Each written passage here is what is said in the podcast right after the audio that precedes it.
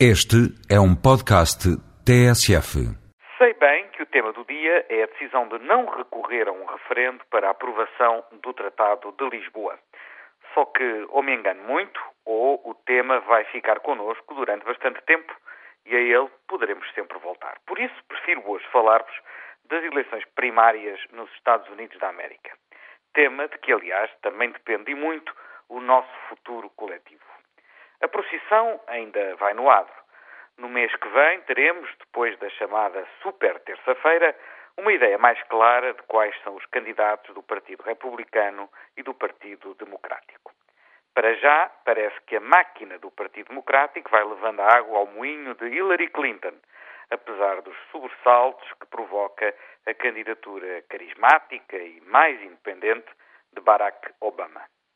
E do lado republicano, as coisas parecem correr de feição a John McCain, provavelmente o menos alinhado com a administração Bush de todos os candidatos republicanos.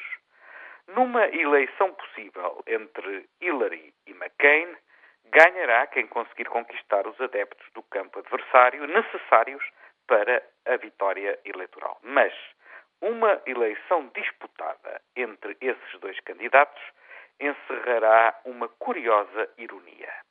É que o candidato republicano seria um crítico de muitos aspectos da intervenção americana no Iraque. E a candidata democrata seria alguém que apoiou na primeira hora essa mesma intervenção militar. O que nos leva a perguntar: qual será então o peso real do caos no Iraque nas próximas eleições presidenciais americanas?